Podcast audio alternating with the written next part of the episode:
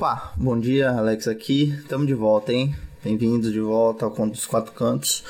É, eu sei que faz um tempo que eu não gravo, na verdade faz duas semanas, então não, nem é tanto tempo, mas aconteceu tanta coisa nessas últimas duas semanas da minha vida aí, que para mim parece seis anos que eu não gravo. Mas vamos com as novidades. Primeiramente, eu me mudei de casa, por isso que demorou tanto tempo para eu gravar. Agora tô morando em outro lugar, tô morando sozinho com minha senhora, então é por isso que eu tô um pouco enrolado para as gravações. Tem que limpar a casa, os caralho. Eu virei dona de casa, basicamente virei dona de casa. Então tem outras coisas para fazer aí.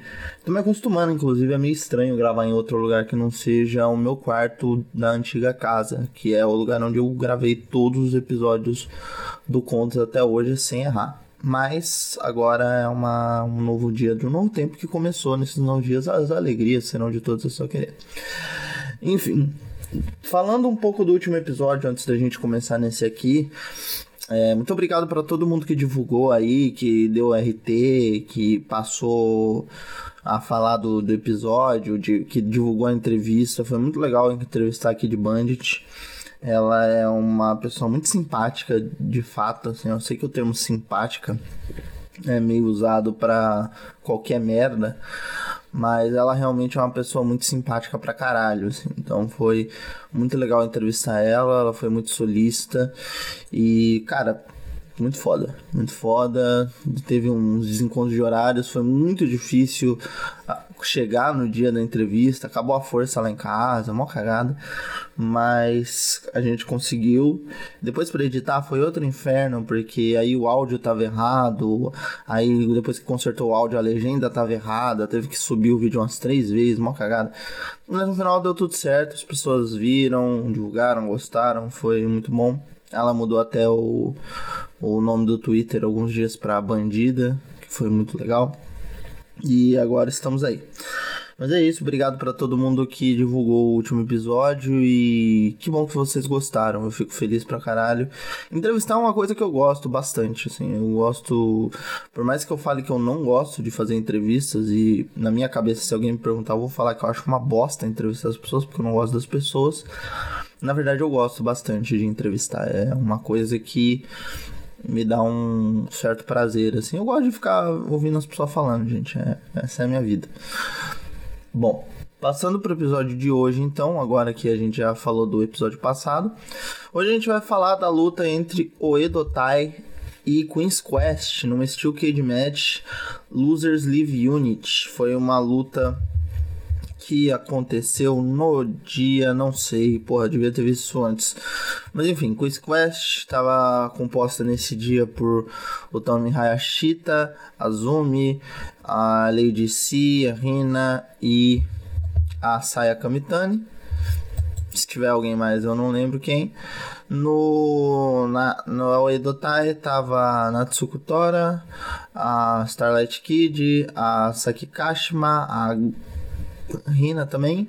E a maior lutadora de todos os tempos, né? A próxima, a próxima Gold. A atual Gold já, né? Acho que já pode cravar. Quem discordar é otário. Então, se você quiser discordar, você pode até discordar. Mas você vai estar sendo otário.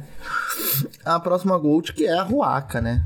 Porra, primeira vez aqui falando da minha lutadora favorita de todos os tempos. E pra quem eu não sabia, assim, a Huaka é minha lutadora favorita de todos os tempos, sem nenhum motivo para ser, tá? Um dia eu olhei para ela e falei, caralho, essa menina é o futuro. E de repente ela se tornou um futuro para mim. E agora ela é o futuro, ela é o presente, passado presente. Participe sendo o mistério do planeta. Ah, faltou.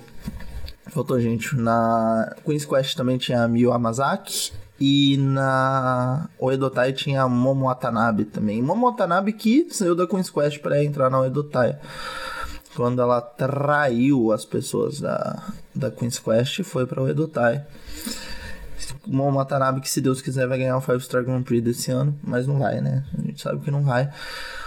Eu gostaria pra caralho. Seria lindo, seria maravilhoso. Pô, a Momo Watanabe com Red Belt, pô, aí eu renego para sempre a Tanakano e fico aos pés de Momo Watanabe até o fim dos meus dias.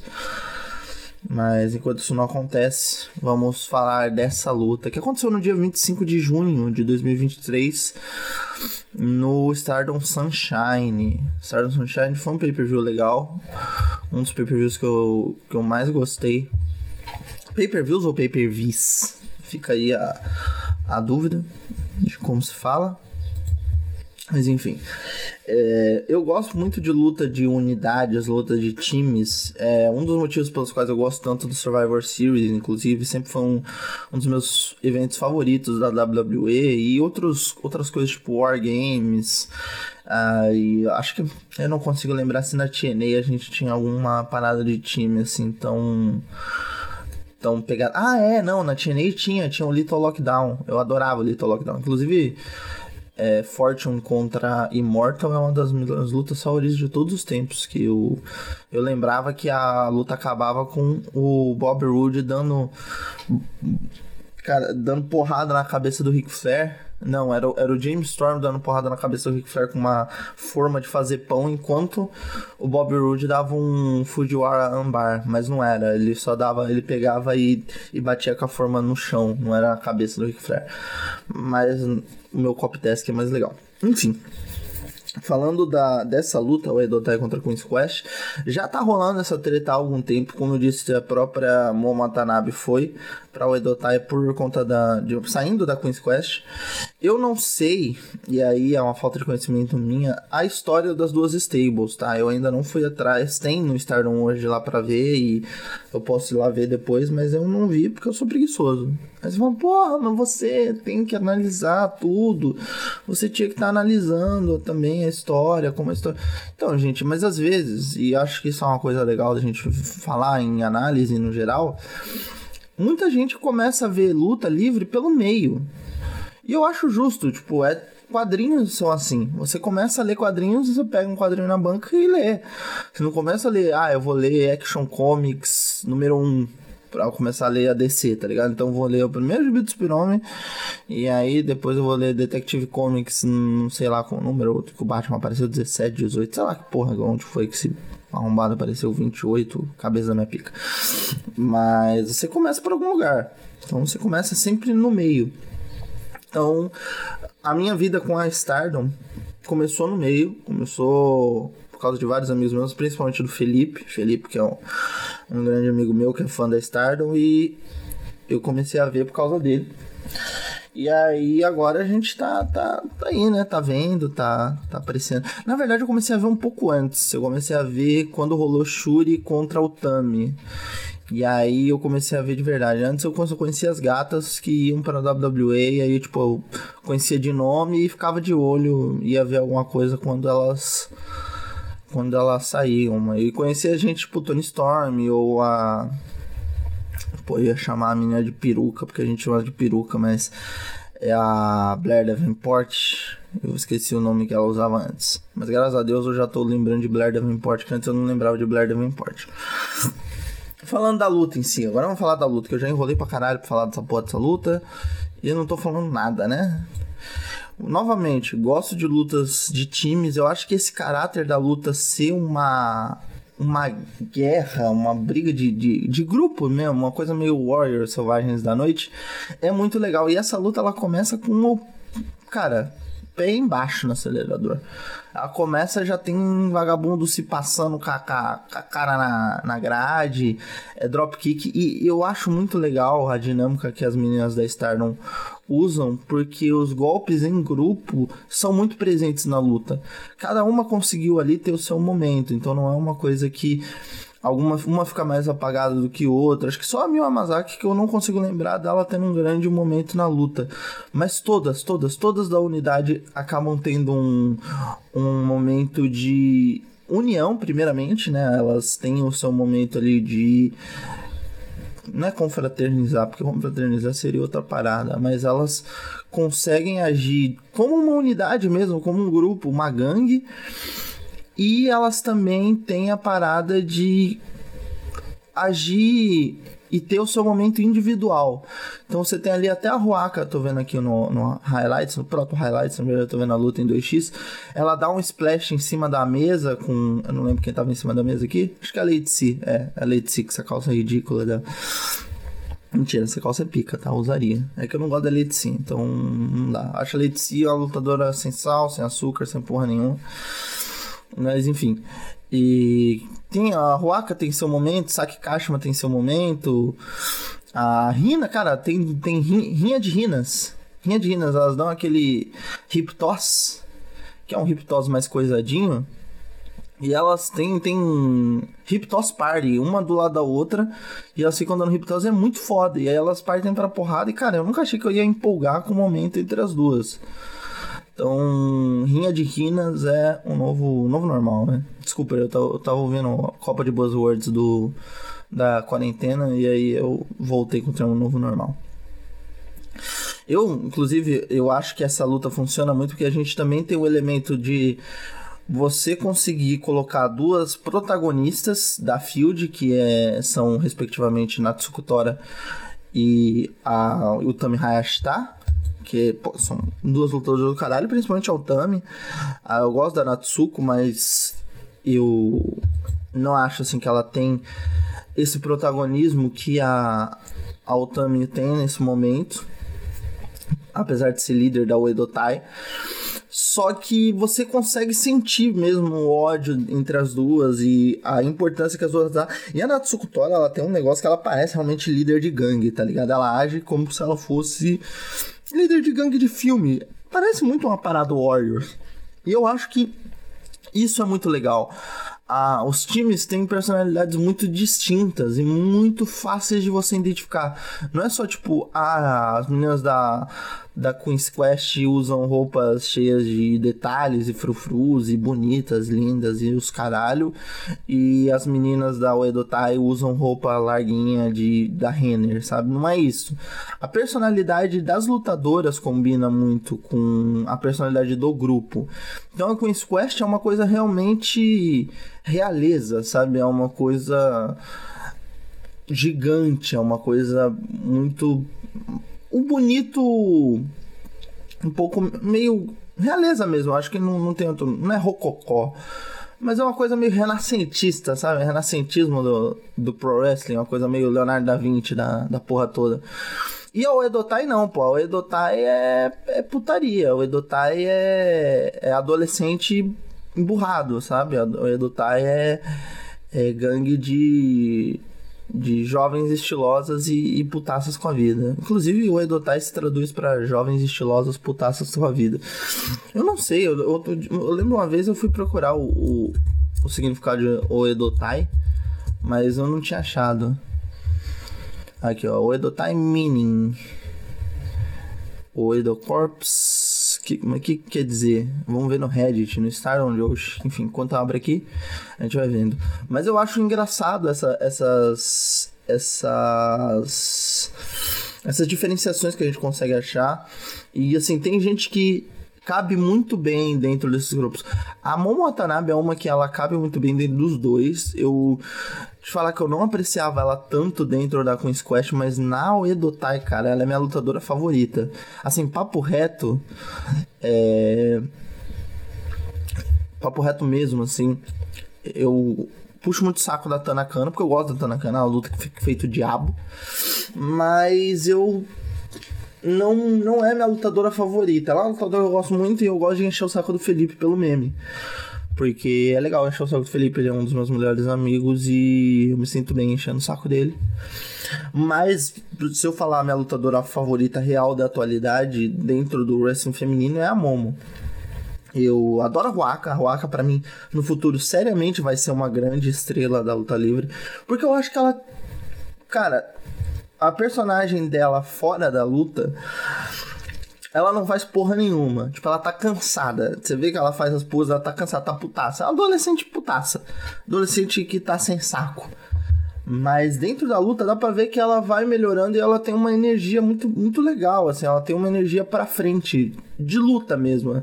Ela grita, ela me lembra as lutadoras lá de trás, lá de trás. Então acho que no futuro, quando ela amadurecer mais, ela tem aí um, um bom futuro mesmo. E eu acredito que ela ainda é muito nova, ela acabou de fazer 18 anos, então quando ela estiver lá pros seus 20, 21, ela ganha aí o seu white belt, se Deus quiser. A, não ser que ela se aposente, aí foda-se, né? Se ela meter uma rimeca aí e se aposentar, aí não tem o que a gente possa fazer, até porque é uma carreira muito dolorida. Enfim. É, voltando para a luta em si, não falando só da Huaca, que é o assunto principal de todos, mas é importante falar.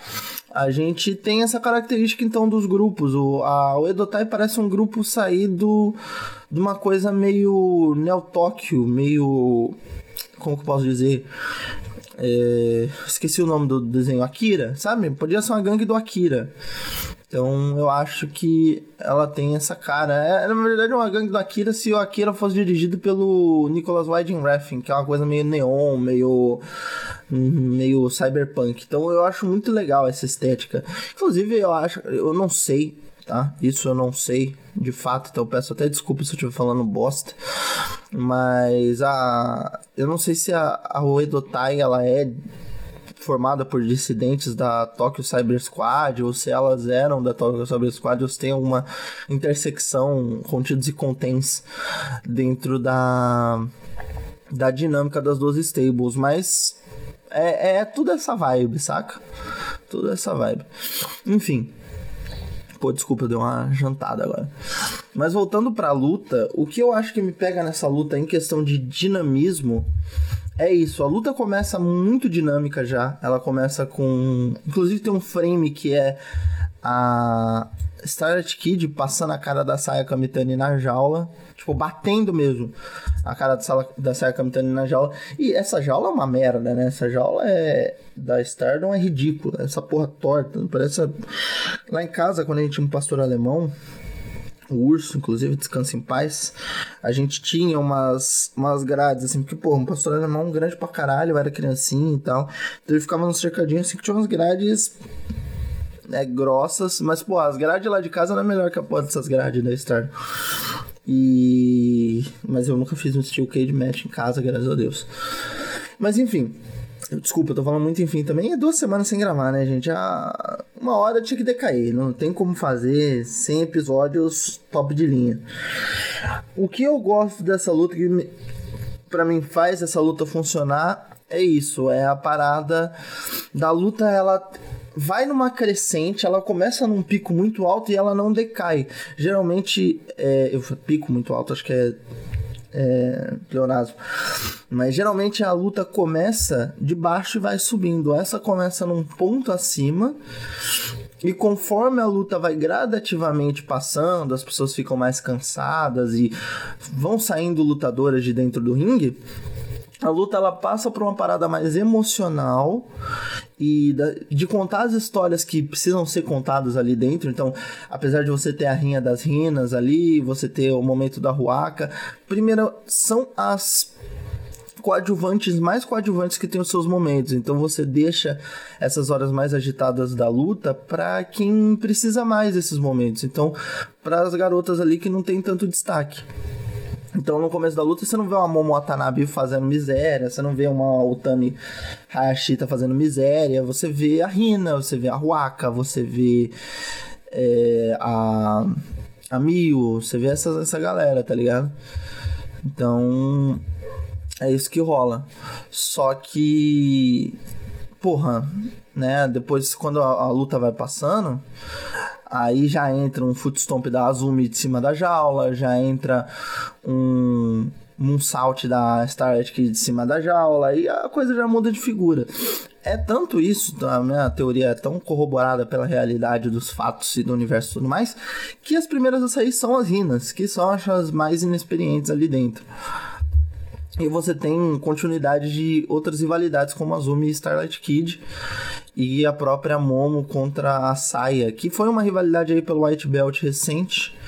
É, infelizmente não foi a, a a Momo que tirou o White Belt da saia foi, mas por sorte foi a gloriosa filha do Satanás. É, esqueci o nome da menina agora, pô, que sacanagem. Mina Shirakawa, porra, grande mina. Injustiçada aqui, ó, nesse podcast, injustiçada pela, pelo, pelo, pelo, pelos meus amigos, injustiçado por Felipe Fernandes, que tá na boca de cachorro assim. Você hoje é ossinho, Felipe Fernandes.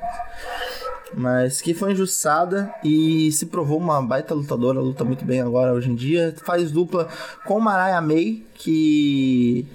Pô, essa é a única que pode ser CEO de May, né? Da Mariah May. Então, da micro, microempreendedora. É, não sei o que quer dizer May. Micro, microempresário insano, sei lá que porra que quer dizer. Mas é isso, a Mariah May tá lá fazendo dupla. Aí ah, depois sai a Mil também da, da, da, luta. Eu não tenho a ordem certinha das, das que vão saindo, mas nesse momento da luta que eu tô vendo aqui no highlight, a, o Edotai tem vantagem numérica dentro da jaula, mas não tem. Mas tá perdendo porque tem mais gente da da Queen's Quest fora. E, pô, tem um momento muito foda que é quando a Momo pega o, o bastão de beisebol e aí ela sai, cara, chumbregando todo mundo lá dentro. E aí a Natsuko Tori e ela dão um, um golpe combinado, sabe? Uma vem com ela, vem com aquela cabo de vassoura dela e a, e a Momo vem com um bastão de beisebol. Então eu acho isso muito foda. Eu, eu, eu, acho esses momentos, assim, fantásticos. E é uma coisa engraçada, porque elas conseguem fazer isso não fica um caos. Você tem golpes bonitos, você tem golpes combinados bonitos, como são das lutas de trios dela. E eu vi num comentário no Cage Match que o rapaz disse que se parece muito com as as cage matches da Dragon Gate. Eu não tenho experiência com cage matches da Dragon Gate, quando eu digo experiência é, eu não assisti muitas, eu acho que assisti pouquíssimas até. Tanto que eu não consigo me lembrar. Mas elas são conhecidas por serem lutas muito dinâmicas e muito boas. Você teve recentemente ali uma luta, acho que foi até é, Mask versus Mask e tal, de 5, 6 pessoas. Mas o Joker, se ele tivesse aqui, ele poderia falar melhor sobre isso. Eu, como sou um grotesco, não posso. Enfim, uh, para mim essa luta funcionou por causa disso e também porque quando a luta vai pro emocional e mais objetos vão sendo introduzidos dentro da jaula, como escadas, tem a maletinha da ruaca, tem cadeira, tem o caralho de asa da, da rebimboca da parafuseta. É, mas as histórias vão sendo afloradas e as histórias importantes. Então ali no final você tem Natsuko Tora é, dando um, um Swanton de cima da jaula. Você tem a própria Natsuki Otami se degladiando. Tem um momento que é muito importante, mas só para mim, Ana de Marco, que é Ruaka e Sayaka Mitani saindo na porrada. Mas seria uma field que eu amaria ver. Seria a primeira field grande da Ruaka. Acho que a única entre aspas, entre um milhão de aspas, field que a Ruaka teve nessa vida foi contra Hanan. Tem um momento muito legal também que daria um teaser do que viria pro final, que é quando a Ruaka vai dar uma maletada na cabeça da saia.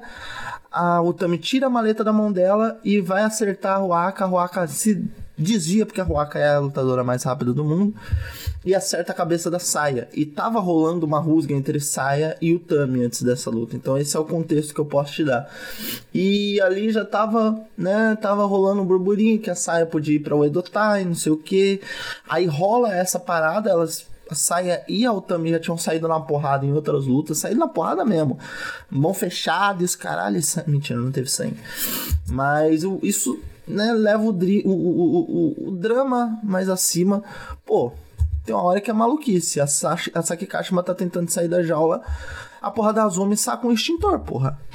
É, é putaria. A Azumi custou a vida de Saki Kashima, praticamente.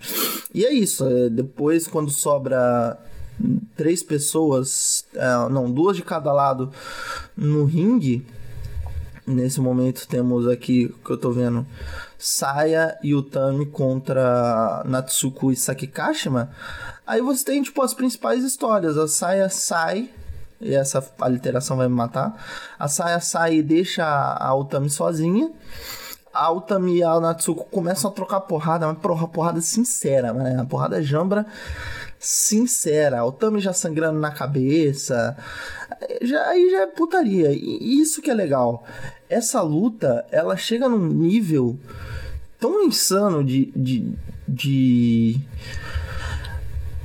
intensidade mesmo, porque assim, é uma luta intensa, mas que tem intensidades diferentes, assim, é, você pode ter a intensidade de velocidade, você pode ter a intensidade emocional, a de força, e nesse momento você tem uma intensidade de acho que a narrativa da luta ganha uma intensidade maior nessa hora, porque você tem ali o uso constante dos objetos, golpes em cima dos objetos. A, o Tami aqui no Highlights acabou de dar um backbreaker na Natsuko em cima das cadeiras. E você tem também essa, essa coisa de, pô, quem vai. Quem vai deixar a. Quem, vai perder mais um, um, membro, né? Porque a Oedotai pode acabar perdendo um membro, ou a Queen's Quest pode perder outro membro. Queen's Quest que já já, já tá ficando calejada de perder membro, né? Não chega a ser uma dona do mundo, mas. ou uma Cosmic Angels, falecida Cosmic Angels, que agora não significa mais nada, porque temos Clube Vinus, e Clube Vinus é a maior stable de todos os tempos. Mas chegamos a nesse ponto. Pô, esse, essa hora é sensacional. É isso que eu gosto. As interferências de fora também são muito legais, porque tipo, no momento que eu tô aqui, a Natsuko Tora recebe aquele cabo de vassoura que ela usa da Starlight Kid que tava fora e a Starlight Kid dá o cabo de vassoura para ela. Ela e a Otami estão em cima da jaula, ela dá uma acabada de vassoura na cabeça da Otami, tal qual como se estivesse numa briga de rua. E sobe na jaula, ali fica de pezinho e dá o Swanton Bomb, cara. É coisa linda de Deus. E aí sai da jaula fica só a Sakikashima e o Tami. Agora que a Utami tá sangrando, tá? Eu me enganei, eu falei que era antes, mas a Utami tá desgraçada da cabeça. E eu acho que a Sakikashima ela tem um potencial muito bom nessas horas. A nossa atual High Speed Champion, né? Eu acho que nesses momentos ela tem um potencial muito foda de do selling dela. Ela vende os golpes muito bem, ela deixa o corpo mole de um jeito muito foda. E o engraçado também é que conforme a, a, o Tami começa a tentar sair, só a, a, a Sayaka Mitani chorona, né? Chorona como sempre foi. É, duchas choronas. Ela fica ali na, na beirola do ringue, gritando, se esperneando. E aí a sobe ela e a Momo. Sobe ela e a Momo, a Momo recebe o taco de beisebol Tá, a Momo com o taco de beisebol estendido pra, Otami, pra saia. Saia tá montada em cima da jaula. E a Otami tá subindo. E, cara, é uma imagem muito foda, porque fica tipo, caralho, o que, que vai acontecer? E, e tudo foi construído para ela pegar e dar uma raquetada na Utami. Só que aí ela pega e dá uma raquetada na Momo. E aí é o plot twist, aí ela dá a mão pra Utami e as duas se ajudam e Cara, eu acho, eu acho muito legal. Eu acho um momento muito foda, assim. E a Saki Kashima no ringue, fodida, assim, tentando subir. E ela, como eu disse, ela vende muito bem essa porra. E aí as duas caem e. Enfim, Queen's Quest vence esse combate. Eu acho que é uma das melhores lutas desse ano. Não só do wrestling feminino, do wrestling em geral, wrestling feminino, masculino, WWE, AEW, qualquer outro parâmetro que você queira, eu acho que é uma luta efetivamente boa, porque ela se propõe a trazer uma luta em grupo de gangue e ela entrega uma luta em grupo de gangue foda. Eu não tenho, eu não posso comparar, por exemplo, com a Blood and Guts que teve recentemente entre Elite e BCC, porque eu não vi a Blood and Guts entre Elite e BCC, porque eu não tive interesse. Eu comecei a ver e não sei, não quis ver. Então, talvez futuramente eu veja e aí dá para comparar com outras lutas em grupo que vão ser esse ano. Também vamos ter aí provavelmente o que se forma é uma War Games entre Seth Rollins, Liv Morgan e Owens e Zayn contra Judgment Day, é o que tá dando a entender por aí.